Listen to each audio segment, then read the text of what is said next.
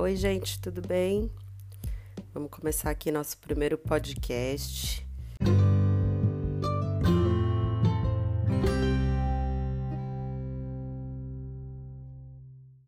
Esse podcast está sendo gravado no dia 22 de junho. Ele é voltado para os nonos anos. A gente vai falar um pouquinho do Covid-19 e também das desigualdades sociais. Então, ele serve como uma revisão ao mesmo tempo para 91 e para 92. E eu vou começar falando de, um, de alguns dados do coronavírus. Esses dados são da Johns Hopkins University Medicine dos Estados Unidos. Hoje, no mundo, o coronavírus é, já tem mais de 9 milhões e 71 mil 984 casos confirmados.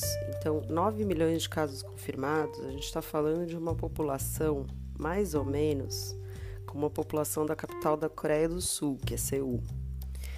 Então, uma cidade, né? Ou mesmo se a gente pensar em Londres, que tem em 2019 tinha 8 milhões 982 mil habitantes. A gente está falando de bastante gente, de uma cidade bem grande, em casos confirmados. Em morte, no mundo, a gente já chegou em 471.554 mortes confirmadas por coronavírus. Né, ou Covid-19. A gente pode pensar no Brasil também. Nesse mesmo mapa é, de dados sobre o corona, a gente tem uma confirmação de casos no território brasileiro de 1 milhão 106.470 casos. Yay! 51.271 mortes. Gente, é, é, um número muito assustador porque a gente sabe do problema da subnotificação. O que, que é a subnotificação? É, são os casos que não foram testados. Então, o Brasil está muito aquém do que deveria estar sobre os casos testados, sobre os testes. Né? A gente está testando muito menos do que a gente devia para ter uma dimensão mais real. Então, em casos confirmados, os Estados Unidos lideram o ranking com 2.310.798 casos confirmados. O segundo colocado é o Brasil, então 106.470 casos confirmados. Em terceiro lugar, a gente tem a Rússia, com 591.000 465 casos confirmados. Depois vem a Índia, o Reino Unido, Peru, Chile, Espanha, Itália, Irã e assim a lista vai. A gente entende que o coronavírus ele é muito mais fatal pelas pesquisas que estão saindo para as populações mais pobres e a gente consegue pensar nisso quando a gente vê a necessidade de isolamento, de afastamento, né? Que no, no caso das periferias brasileiras, a gente sabe que é, o espaço é muito pequeno, né? Muitos, muitas famílias residem, moram em um cômodo, né? cinco pessoas. Então a gente sabe que nesse caso o isolamento é inviável. E essa desigualdade do Brasil, a gente também está vendo, por exemplo, em número de mortes é, num bairro em relação ao outro. Então, por exemplo, vou usar um exemplo que saiu na mídia aqui. A Brasilândia, que é um bairro da periferia da cidade de São Paulo, tem menos casos do que o Morumbi, que é um bairro de elite, um bairro rico, mas o número de mortes é muito maior. Então, é, aqui a gente consegue perceber que a falta de acesso à saúde, né? A dificuldade financeira ela vai ser muito mais fatal é, em relação às mortes provocadas pelo Covid-19. Só que essa desigualdade ela não é exclusiva do Brasil. A gente sabe que é um problema dentro do sistema que a gente vive. Então, vou aproveitar aqui para a gente lembrar algumas coisas que gente discutiu desde a primeira atividade. Na verdade, ainda nas, nas aulas presenciais, nas pouquinhas que a gente teve, ai, que foram muito poucas.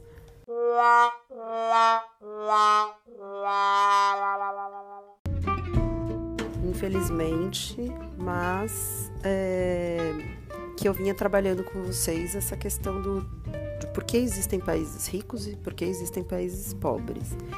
Né? E mesmo um país rico, lá na atividade 3, a gente trabalhou bem isso, a questão do, da diferença entre o PIB, o Produto Interno Bruto, a riqueza que um país produz, e o Índice de Desenvolvimento Humano, o IDH. E aí a gente viu que não necessariamente os países mais ricos são os países que as pessoas vivem melhor. Então eu vou usar o exemplo dos Estados Unidos aqui para a gente fazer iniciar uma, uma reflexão. Nos Estados Unidos, 1% mais rico, 1% das pessoas mais ricas acumula 20,3% da riqueza nacional.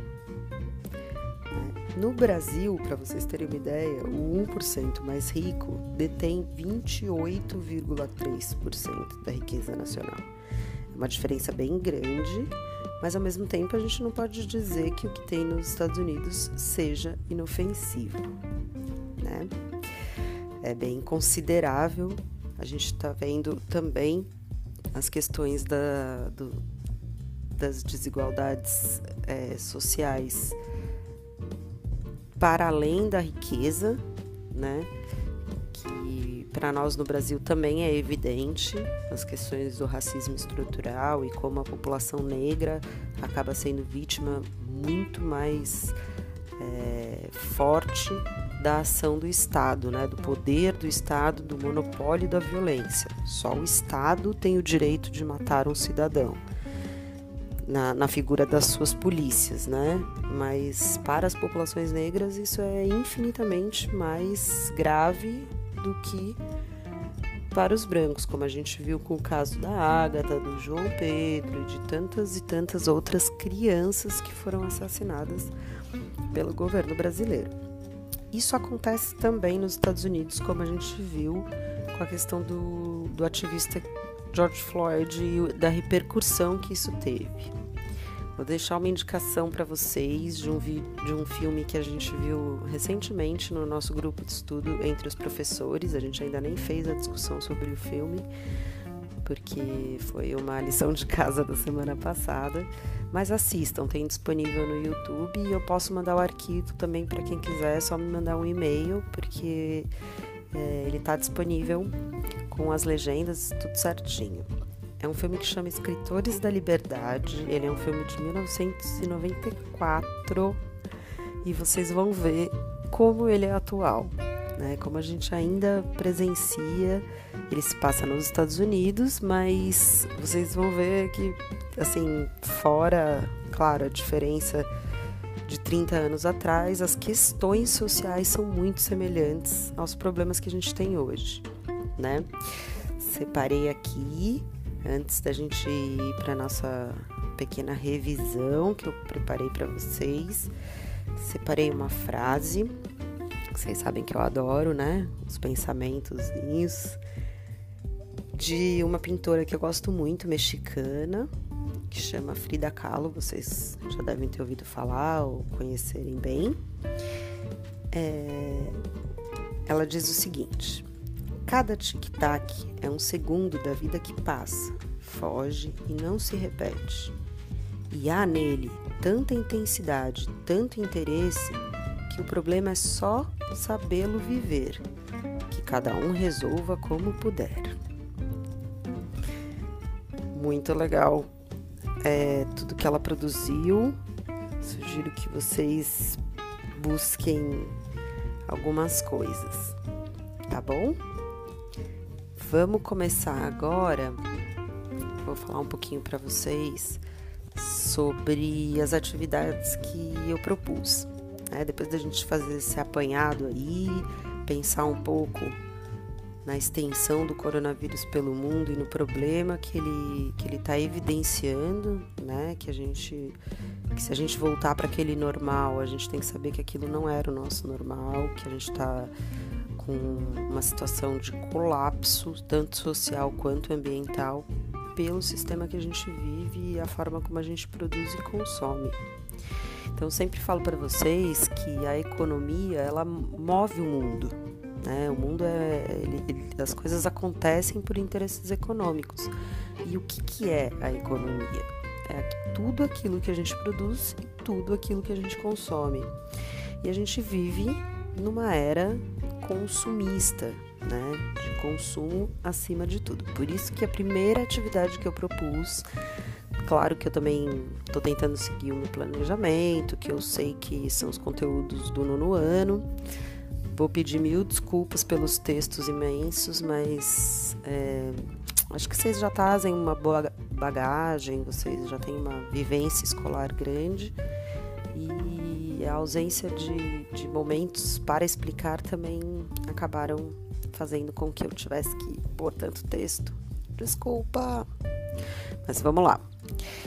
Na primeira atividade, eu conversei, eu tentei mostrar para vocês o quanto as corporações, as grandes empresas transnacionais do mundo, né?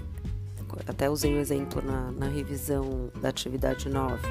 A Apple, Google, Facebook, enfim, e outras, né? Nestlé, Coca-Cola, é, Samsung, enfim, infinitos exemplos que a gente pode usar aqui dessas grandes empresas, como elas são mais ricas do que muitos governos e como elas são, em maioria absoluta, localizadas as suas sedes no hemisfério norte, né? assim como os organismos internacionais como a ONU, o Banco Mundial, o FMI, que é o Fundo Monetário Internacional.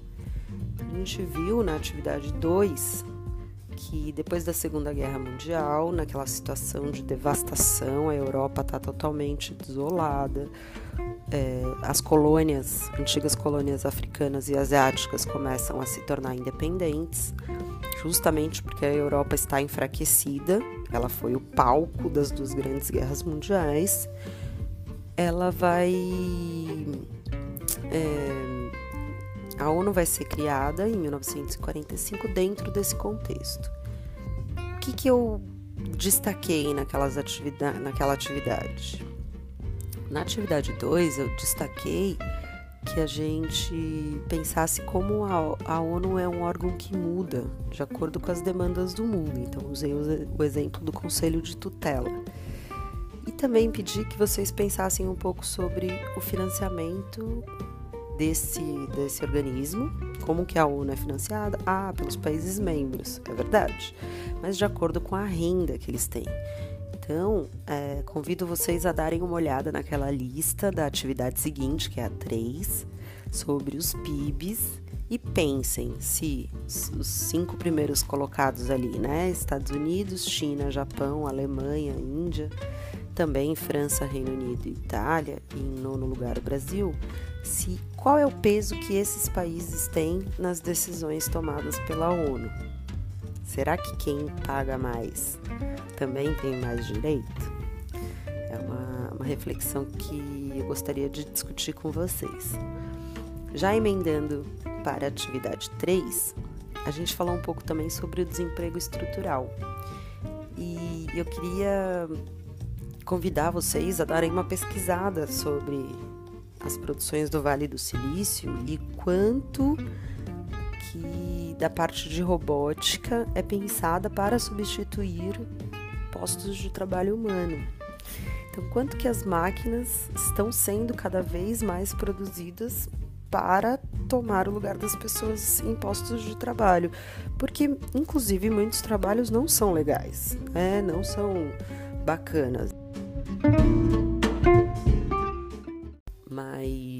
A gente precisa pensar como é que isso vai se refletir na, no, na estrutura dos empregos, por isso que é chamado de desemprego estrutural, porque está dentro dessa estrutura já não cabe mais essa esse posto de trabalho já foi substituído por uma máquina. Na atividade 4, a gente falou sobre a água, mas eu também pedi para vocês fazerem uma, uma pesquisa sobre o, o, o apartheid na África do Sul, né, o regime implementado em 1848, e os Objetivos de Desenvolvimento Sustentáveis da ONU. E aí eu queria fazer outra provocação para vocês sobre esses objetivos, inclusive focando mais no objetivo 6, que fala sobre o acesso e saneamento à água, é, saneamento básico e acesso à água. Por exemplo, quais desses objetivos ali são colocados é, o questionamento sobre a, a privatização, né? tornar a água uma coisa privada, de, de uma pessoa que possa comprar aquela fonte e comercializar essa água e não mais como um bem público, né, que é um bem de todos que deve ser gerido por, pelos governos, enfim, pelos seus cidadãos, direto ou indiretamente. E qual é o alerta que esses objetivos de desenvolvimento sustentáveis fazem em relação ao controle da água pelas corporações, como Vivaldi, Suez, né? Thames, aquelas que a gente viu na atividade é, 7. Certo? Como é que eles colocam isso? Eles estão alertando a gente sobre é, esse avanço das empresas sobre as fontes de água. A gente está conseguindo enxergar isso em termos de, de políticas para o mundo, como é o caso da, das propostas da ONU então vamos pensar um pouquinho sobre isso aí também, né?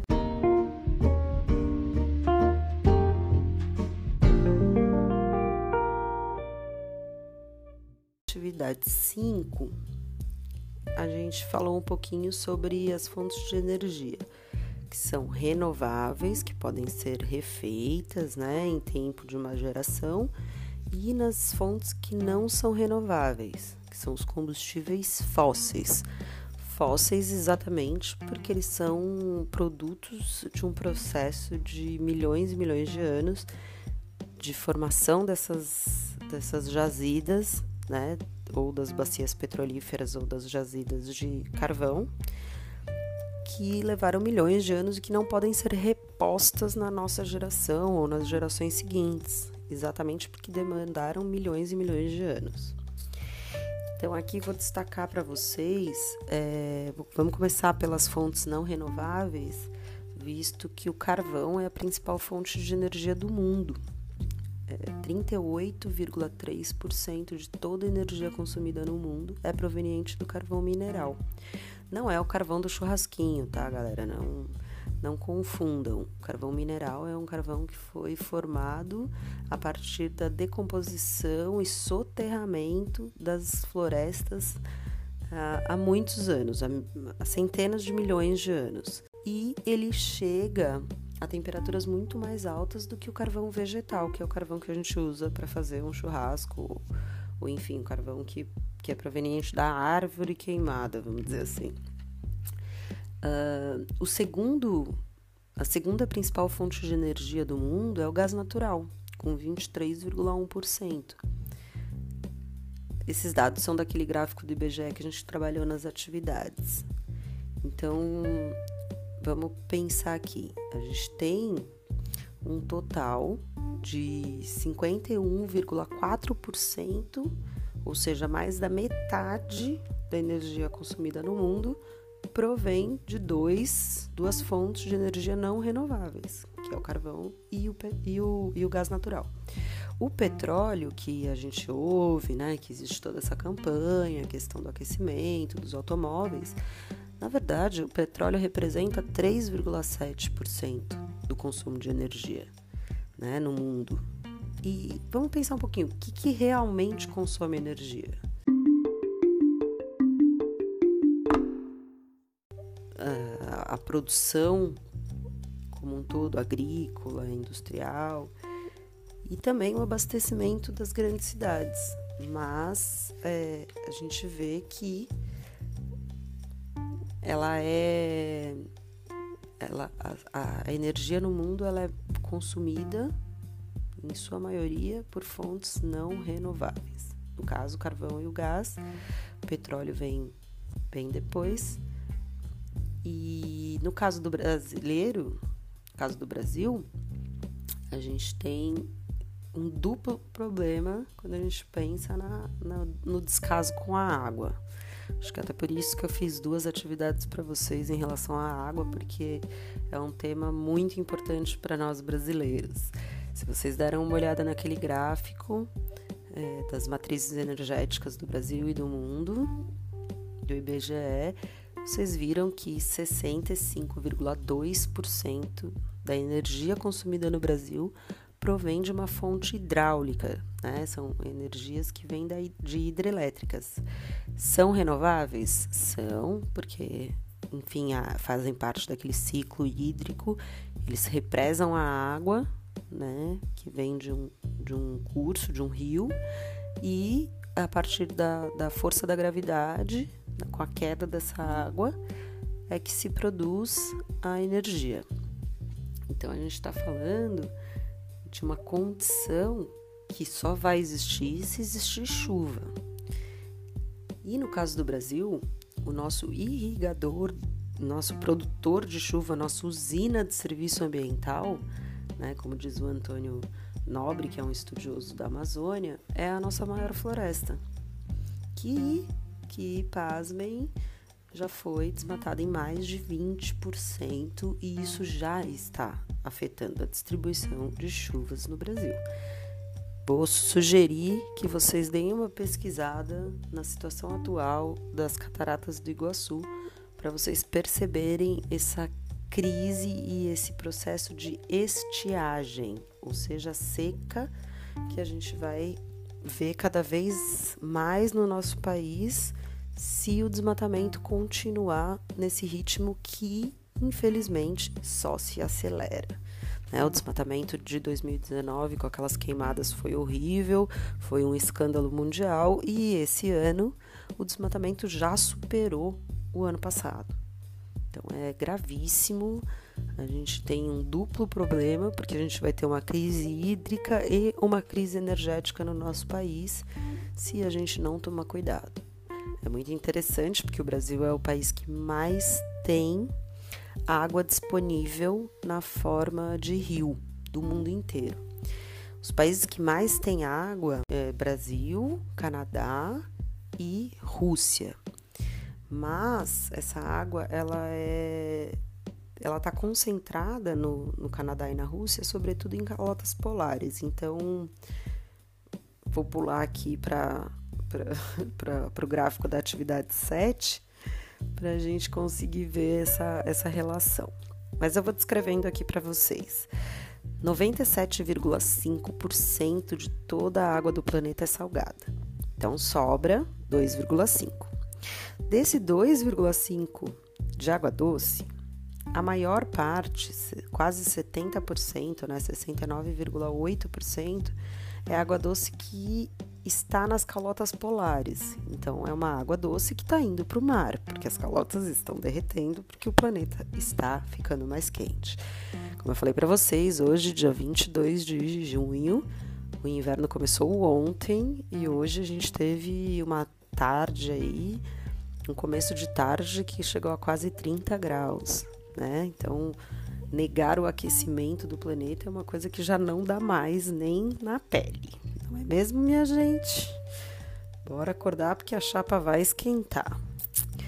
Vamos lá. Dessa, dessa, desses 2,5% de água doce, então a gente tem quase 70% nas calotas, 29% nas águas subterrâneas e Pasmem, senhoras e senhores, 0,3% de rios e lagos. É muito, muito, muito pouco em relação à água total, né?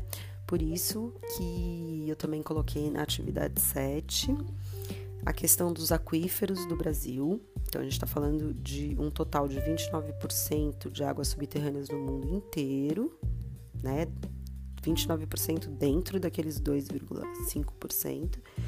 E o Brasil tem dois aquíferos muito grandes e muito importantes. Né? O aquífero Guarani, só lembrando, ele também vai pegar o Paraguai, a Argentina e o Uruguai. Então, ele é um aquífero que pega outros países, outros estados-nação. E o aquífero de Alter do Chão, que está é, embaixo da floresta amazônica e que, embora menor em extensão, ele tem um volume de água maior. Né? Então, ele tem uma importância muito grande para nós, porque ele é exclusivamente brasileiro e ainda tem esse, esse volume de água superior ao aquífero Guarani.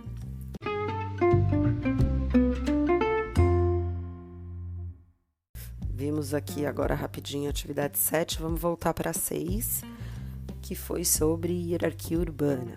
Então a gente falou um pouco sobre as diferenças entre metrópole, megalópole, megacidade e cidade global, basicamente.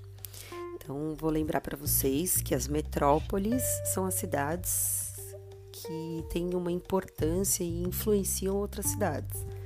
Né? Geralmente são capitais, é, são regiões que têm universidades, hospitais, e a gente vê isso aqui em Floripa quando a gente pensa que a pessoa tem que sair de uma cidade próxima para vir, por exemplo, é, ter atendimento no hospital infantil ou poder estudar na, na UFSC, numa universidade é, federal, enfim, ou na UDESC, uma estadual. É, então, as pessoas dependem dessa cidade vizinha para conseguir realizar algumas coisas, porque na cidade delas não tem. Então, essa seria a metrópole. A megalópole é a junção de duas metrópoles. Então, seriam áreas urbanas que se juntam, que a gente chama de conurbação. Isso a gente também vê aqui, quando a gente olha a, a fronteira entre Florianópolis e São José, não existe um muro. As duas cidades cresceram e se encostaram. Então a gente consegue ver esse processo que a gente chama de conurbação. O que, que seria uma, uma megalópole? Um dia São Paulo cresce tanto, o Rio cresce tanto, que São Paulo e Rio de Janeiro viram uma mancha urbana. Isso seria uma megalópole. Então no Brasil a gente não tem nenhuma ainda. Né? Essa é seria a primeira que, que seria formada aí. Ou São Paulo Campinas, ou São Paulo Rio de Janeiro. É mais provável São Paulo e Rio de Janeiro. Já nos Estados Unidos, a gente tem entre Boston e Washington, é, no Japão também. Então, em países onde a, a urbanização é mais forte, a gente vai encontrar as megalópolis. As megacidades são cidades com mais de 10 milhões de habitantes, mas que não necessariamente são importantes para o mercado financeiro global que, que eu quero dizer com isso? Isso é uma, uma classificação para várias cidades indianas, por exemplo, porque elas têm uma população superior a 10 milhões de habitantes, mas elas não têm uma importância dentro do cenário das transações financeiras, né? Então, das, das, dos grandes negócios do mundo, né?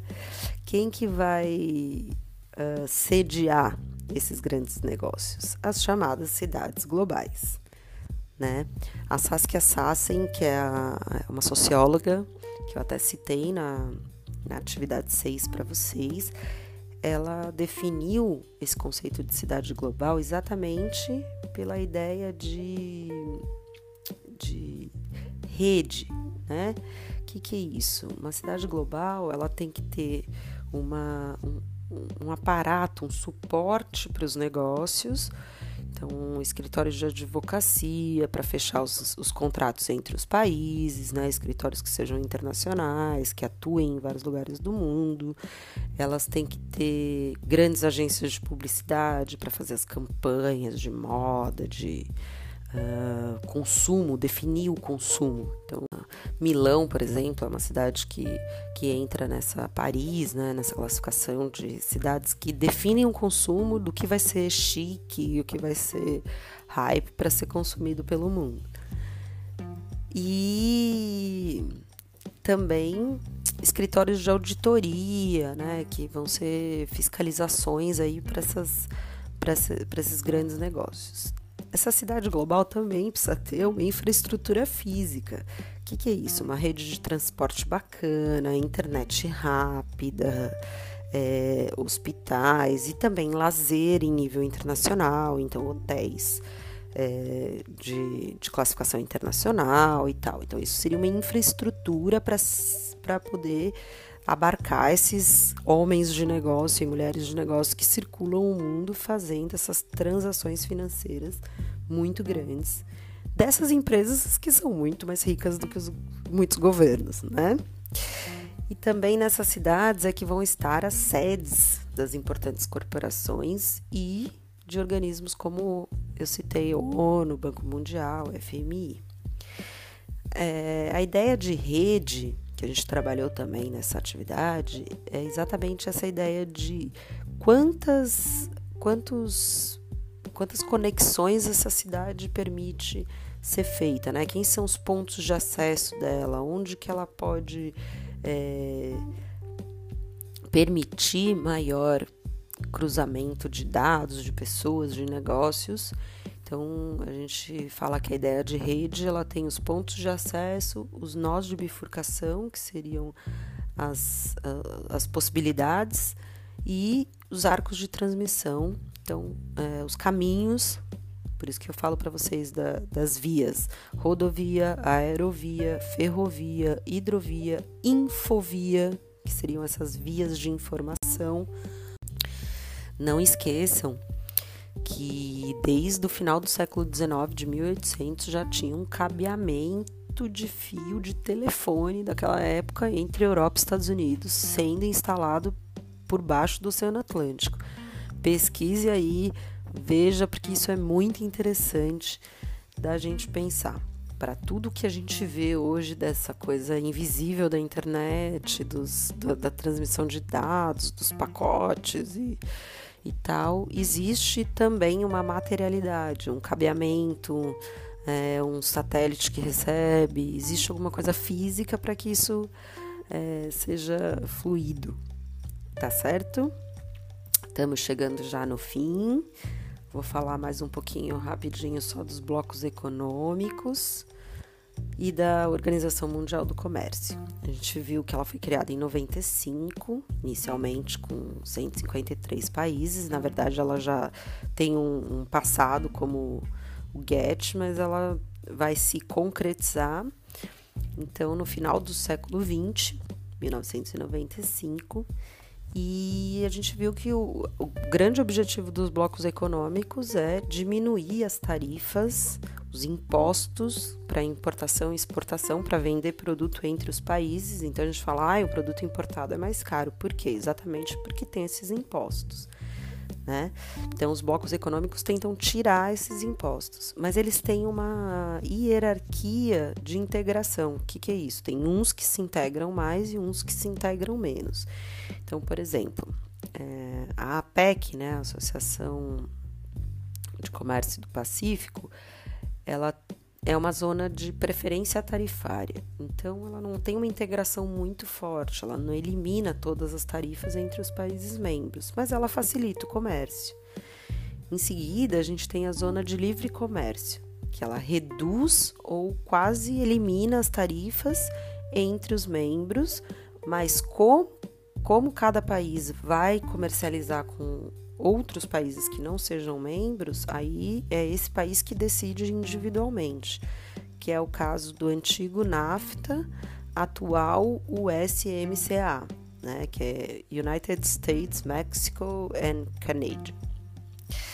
Uh, que são as siglas dos três países que compunham o antigo NAFTA. A aduaneira, ela elimina todas as tarifas entre os membros, né, ou reduz muito, e é a própria União Aduaneira que determina as tarifas de comercialização com os países não membros, então que é o caso do Mercosul.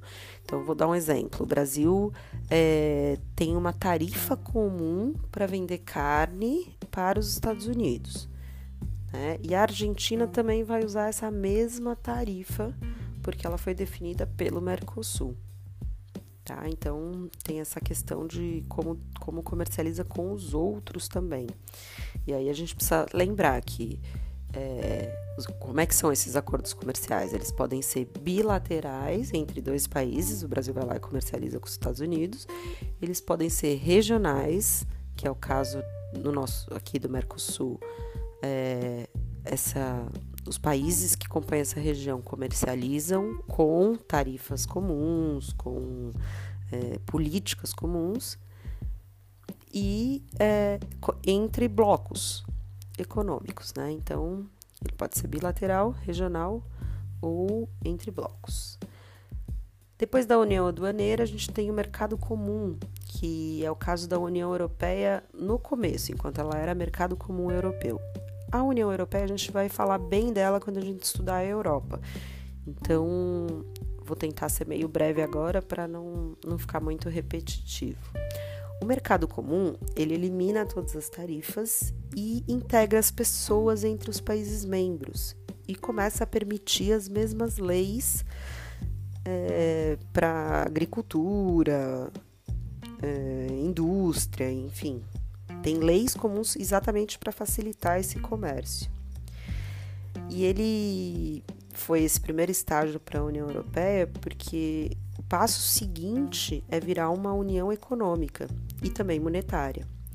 Então a gente vê que tem todas as características de um mercado comum, elimina as tarifas, integra as pessoas, permite essas mesmas leis, mas ele também tem uma moeda única, né? E também visa políticas comuns para criar uma cidadania única. Então, no fundo, os europeus, além do euro, eles querem conseguir chegar a políticas comuns que criam uma cidadania europeia. É, então, a gente precisa entender que a Europa, depois da Segunda Guerra, vai se encontrar muito destruída, então ela vai se unir economicamente como mercado comum, né? Começa com a comunidade do carvão e do aço, depois vai para o mercado comum europeu e depois vai para a União Europeia para conseguir uh, se manter no cenário global econômico, comercial e, e de decisivo, né? Dentro das políticas internacionais que ela sempre teve desde a colonização, depois a gente tem a, a sede da Revolução Industrial, sendo na Europa, e depois a neocolonização na África e na Ásia. Então, vou aproveitar aqui para deixar a dica de vocês assistirem os dois vídeos que eu fiz para os oitavos, que vão ajudar a gente nessa discussão. E eu resolvi começar pelo podcast, mas eu já estou trabalhando nos vídeos do nono também. Já já eles estão no ar. Tá bom, pessoal? Prometo peço mil desculpas de novo pelo, pelo monte de, de texto e as atividades longas, mas é só minha preocupação de que as perdas sejam um pouco menores. Mas na verdade me importa muito mais saber como é que vocês estão, poder ter contato, conversar, escrevam, mandem e-mail tá? Tô olhando sempre para a gente conseguir conversar mesmo e, e, tirar as dúvidas. Espero que vocês possam estar tá na nossa aula online que vai rolar essa semana. Não sei quando o podcast vai no ar, vai ao ar também, mas espero que vocês possam estar nas, nas aulas online, tá bom? E para finalizar aqui, vou ler mais uma frasezinha básica de um geógrafo brasileiro que eu gosto muito, que dizia o seguinte: É preciso lembrar que ninguém escolhe o ventre, a localização geográfica, a condição socioeconômica e a condição sociocultural para nascer. Nascer nasce onde o acaso determina. Por isso, temos que cuidar de todos aqueles que estão em todos os recantos deste país. Aziz Nassib Absaber é isso aí, pessoal. Vamos se cuidar. Essa vida, ela é única, é a única que a gente tem, a gente precisa valorizar ela acima de tudo. Obrigada, agradeço demais a atenção de vocês e espero que dê certo esse canal de comunicação. A gente vai se falando. Grande beijo da Prof. Aline.